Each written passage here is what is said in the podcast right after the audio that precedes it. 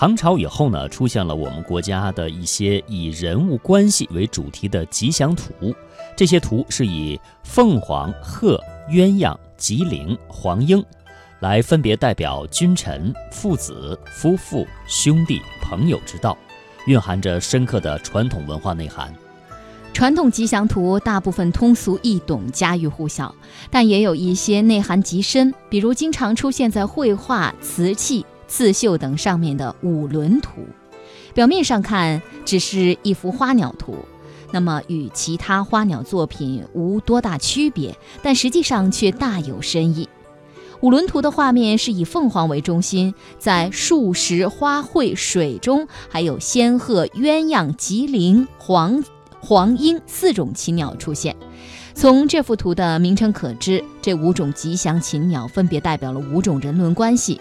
那么是哪五种人伦关系呢？这就是孟子《滕文公上》所说的“人之所有道也，饱食暖衣，逸居而无教，则近于禽兽。圣人有忧之，使气为司徒，教以人伦。父子有亲，君臣有义，夫妇有别，长幼有序。”朋友有信，也就是父子、君臣、夫妇、长幼、朋友之间的关系和应当遵循的行为准则。在五轮图当中，以凤凰比喻君臣之道，仙鹤比喻父子之道，鸳鸯比喻夫妻之道，吉林比喻长幼之道，黄莺比喻朋友之道。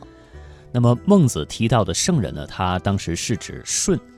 在《尚书舜典》当中有记载，帝曰：“这个帝也就是舜，弃百姓不亲，五品不逊，汝作司徒，敬夫五教在宽。”就是舜发现当时百官种族之间呢不够和睦，人们的家庭内部也不够和谐，便启用契来担任司徒一职，负责教化的工作，还要求契要以宽厚为本。五品也就是五伦，又称为五典、五常。那它的含义呢，和孟子所说的五伦其实不是完全一样。后世的注释的人呢，大多认为五品是指父母、兄弟、子。那推行五教，就是要达到父义、母慈、兄友、弟恭、子孝的目的。后来孔子提出了君君、臣臣、父父子子。在此基础上，孟子在五伦当中又增加了君臣关系和朋友的关系，从而就把五伦从家庭伦理规范扩大到了整个社会都应当遵循的行为准则。古人认为，虽然人是万物之灵，是地球上最高级的动物，但人和万物之间是相互依存的关系。每一种动物都有其存在的价值和人类应该学习的优点。人类学习动物的长处，并不意味着人不如禽兽，而是反映了人类面对万物时应该保持的谦卑态度。那下面时间，我们就分别来介绍一下这五种动物的象征。凤凰呢，在古籍当中屡次记载过，它是一种神鸟。呃，《山海经》就称凤凰是饮食自然，自歌自舞，见则天下太平。应该是现现则天下太平，就是出现了就显示出天下太平的这种含义。那么《韩氏外传》就称凤凰是有在德、妇人、报忠和协议，呃是协议。那么天下有道呢，则凤凰出现。在《秦经》当中称鸟之属三百六十，凤为之长。又飞则群鸟从，出则王正平，国有道。所以后人在创作五伦图的时候，就用凤凰来表示君臣之道，寓意着君使臣以礼，臣事君以忠。孟子称君臣有义，它的含义呢，大概也是如此。仙鹤是古代在仙鹤在古代是长寿的象征，《淮南子》称鹤寿千岁，以及其由。鹤在禽鸟当中地位仅次于凤凰。在古代是一品文官的标志，但鹤的另一层内涵现在知者甚少。这层含义源于《周易》，那《周易》当中的伏卦九二有伯辞说：“鸣鹤在阴，其子鹤之。我有好觉，无与尔迷之。”鹤父在山阴鸣叫，鹤子随时鸣叫相和。父子之间一唱一和，这是鹤的天性，犹如父子有亲。那么，所以后来啊，人们用鹤来象征父子关系。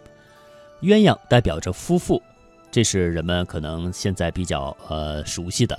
那这种观念在近代以前就已经有了。晋崔豹的《古今著鸟兽》里面说：“鸳鸯水鸟，凫类也。雌雄未尝相离，人得其一，则依思而死，故曰皮鸟。”所以选择一种禽鸟代表夫妻关系，就非鸳鸯莫属了。孟子提出夫妇有别，是提倡男主外女主内，这跟现代社会的夫妇之道呢是有所不同的。其实很多人对刚才我们提到的“吉林”确实是不太熟悉。这两个字呢，一个是脊梁的“脊”加一个“鸟”字，后面呢“灵”是一个“令”字加一个“鸟”字。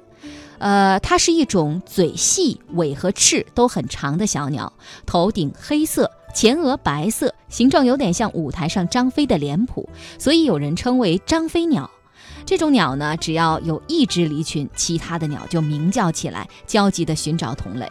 所以《诗经》当中有“吉林在原，兄弟急难”之句，后人便用吉林代表兄弟之道。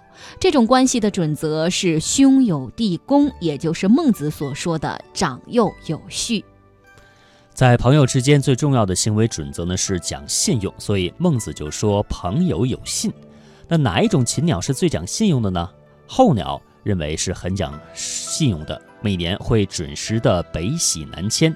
那么鸡也是讲信用的，每天早上会准时的打鸣。但是这些禽鸟虽然守信，却不能够代表朋友之间的关系。于是呢，古人就又从《诗经》当中来寻找灵感，发现《诗经》当中有“应其鸣矣，求其有声”之句，所以呢，就用黄莺来代表朋友之间的相处之道了。